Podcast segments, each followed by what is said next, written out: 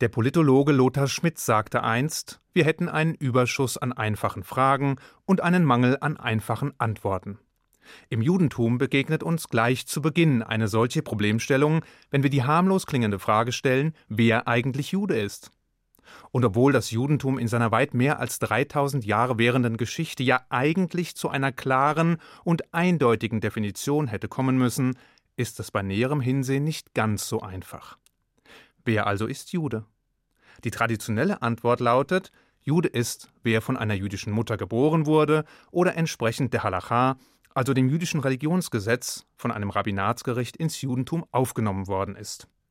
Seltsam ist allerdings, dass sich die jüdische Identität über die biologische Abstammung von der Mutter und nicht über die des Vaters definiert, da das Judentum doch in einer zutiefst patriarchalischen und von Männern dominierten Zeit entstanden ist. Außerdem lässt sich durch diese eher ungewöhnliche Regel zwar die Identität des Kindes definieren, doch was ist mit derjenigen der Mutter? Zwar musste auch sie wiederum von einer jüdischen Vorfahrin abstammen, um Jüdin zu werden, und so weiter und so fort. Aber wo liegt der Ursprung? Oder anders ausgedrückt, wann wurde der erste Samen dieses Stammbaums gepflanzt? Um dies zu erklären, ist eine Zeitreise zu den frühen Hochkulturen der Menschheit nötig. Im Gebiet des fruchtbaren Halbmondes und speziell der Gegend des heutigen Irak wurde vor 3828 Jahren ein Mann namens Abraham geboren, der sich gemeinsam mit seiner Frau Sarah anschickte, die Welt, wie man sie bis dahin kannte, zu revolutionieren. Nachdem er den Monotheismus, den Glauben an den einen und einzigen Gott begründet hatte, wurden Abraham und Sarah zur Keimzelle des jüdischen Volkes. Und obwohl in der damaligen Zeit Abstammung, religiöse Identität und Zugehörigkeit primär über den Vater als dem jeweiligen Stammesoberhaupt bestimmt wurden, zeigte sich bereits im Archetyp der jüdischen Familie ein anderes Muster.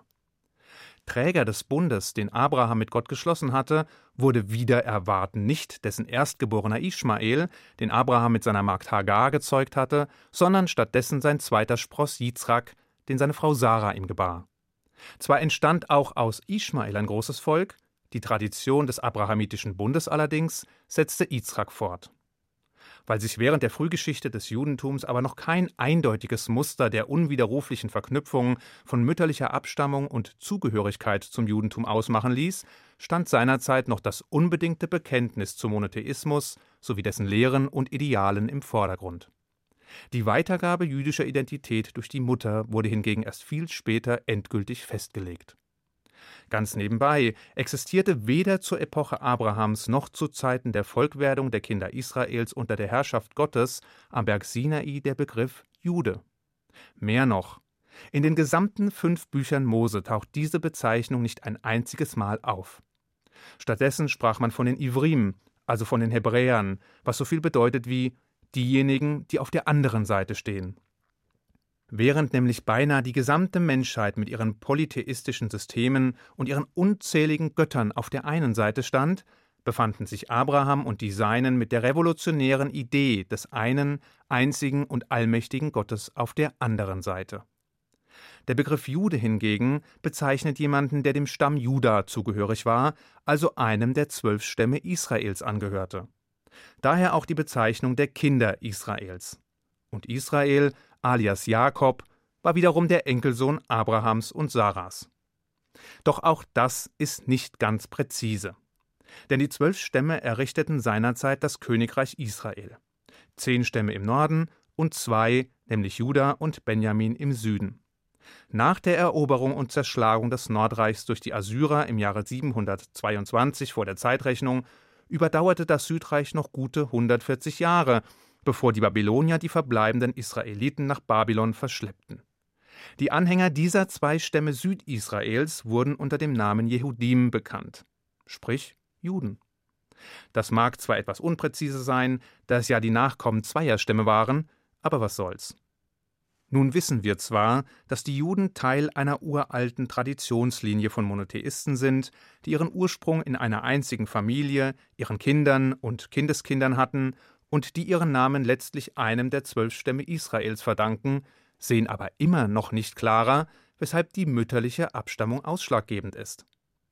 Der Nebel lichtet sich etwas, wenn man in die Schriften des Priesters Esra blickt, die von der Rückkehr der Juden aus dem babylonischen Exil nach Jerusalem vor gut 2500 Jahren zeugen.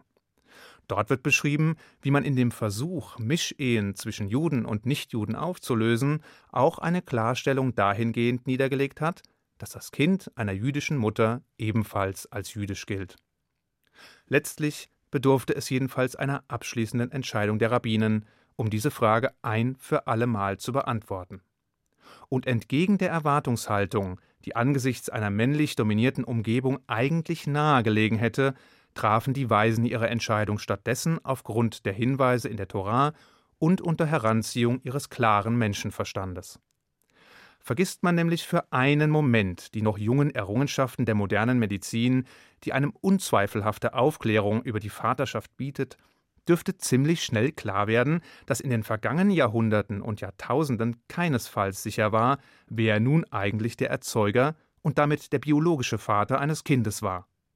Und da es früher, ganz gleich ob zu biblischen Zeiten, in der Antike, im Mittelalter oder sogar noch während der Weltkriege des letzten Jahrhunderts durchaus üblich war, dass die Eroberer oder die Sieger einer Schlacht oder eines Krieges die Frauen der Unterlegenen vergewaltigt haben, konnte man für den Fall, dass die missbrauchten Frauen schwanger wurden und Kinder gebaren, nur eines mit absoluter Sicherheit wissen, nämlich wer die leibliche Mutter des Kindes war. Das Judentum unterstellte diese Kinder deshalb dem Schutz seiner Gemeinschaft und ließ somit erst gar keinen Zweifel über den Status des Kindes aufkommen. Wen wundert es da, dass es den Begriff des unehelichen Kindes im jüdischen Recht gar nicht gibt? Der zweite Weg ins Judentum führt über die Konversion, also die Aufnahme durch ein Rabbinatsgericht. Das Judentum ist demnach kein geschlossenes System, das nur durch biologische Abstammung gekennzeichnet ist, sondern ist offen gegenüber solchen Menschen, die in den göttlichen Bund eintreten wollen. Wer sich dem jüdischen Volk anschließen will, der ist herzlich willkommen, dies zu tun. Klingt einfach, oder? Ist es aber nicht. Denn die Aufnahme ins Judentum setzt neben einem gründlich durchdachten Entschluss voraus, dass man sich in einem langwierigen Lernprozess mit der Geschichte, den Traditionen, den Gesetzen und der Sprache, also einem gesetzestreuen jüdischen Leben vertraut macht und dieses auch praktiziert. Das ist ein anstrengender, herausfordernder und anspruchsvoller Prozess, der meist mehrere Jahre in Anspruch nimmt und nicht selten damit endet, dass die potenziellen Anwärter sich darüber klar werden, dass sie eigentlich gar nicht als Juden leben wollen, sondern stattdessen einer fixen Idee aufsaßen, mal etwas vermeintlich Exotisches ausprobieren zu müssen. Oder dass ihnen das klar wird, was die zuständigen Rabbiner einem Übertrittswilligen stets mit auf den Weg geben. Dass sie nämlich weder jüdisch sein müssen, um ihren Platz in der kommenden Welt zu finden, noch um ein gutes und glückliches Leben zu führen oder ein guter Mensch zu werden. All das lässt sich nämlich auch als Christ, Moslem oder auf anderen Wegen erreichen.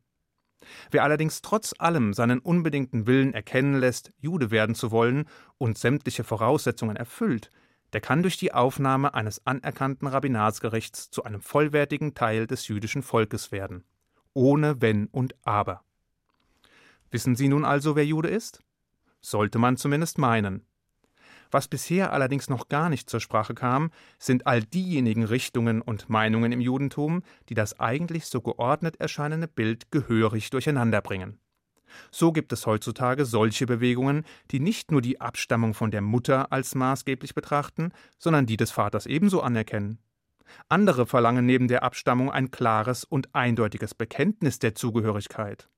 Wieder andere diskutieren über die religionsgesetzlichen Anforderungen für einen Übertritt und die Qualifikationsmerkmale eines Rabbinatsgerichts, während ganz andere diese uralten Traditionen gänzlich über den Haufen werfen wollen.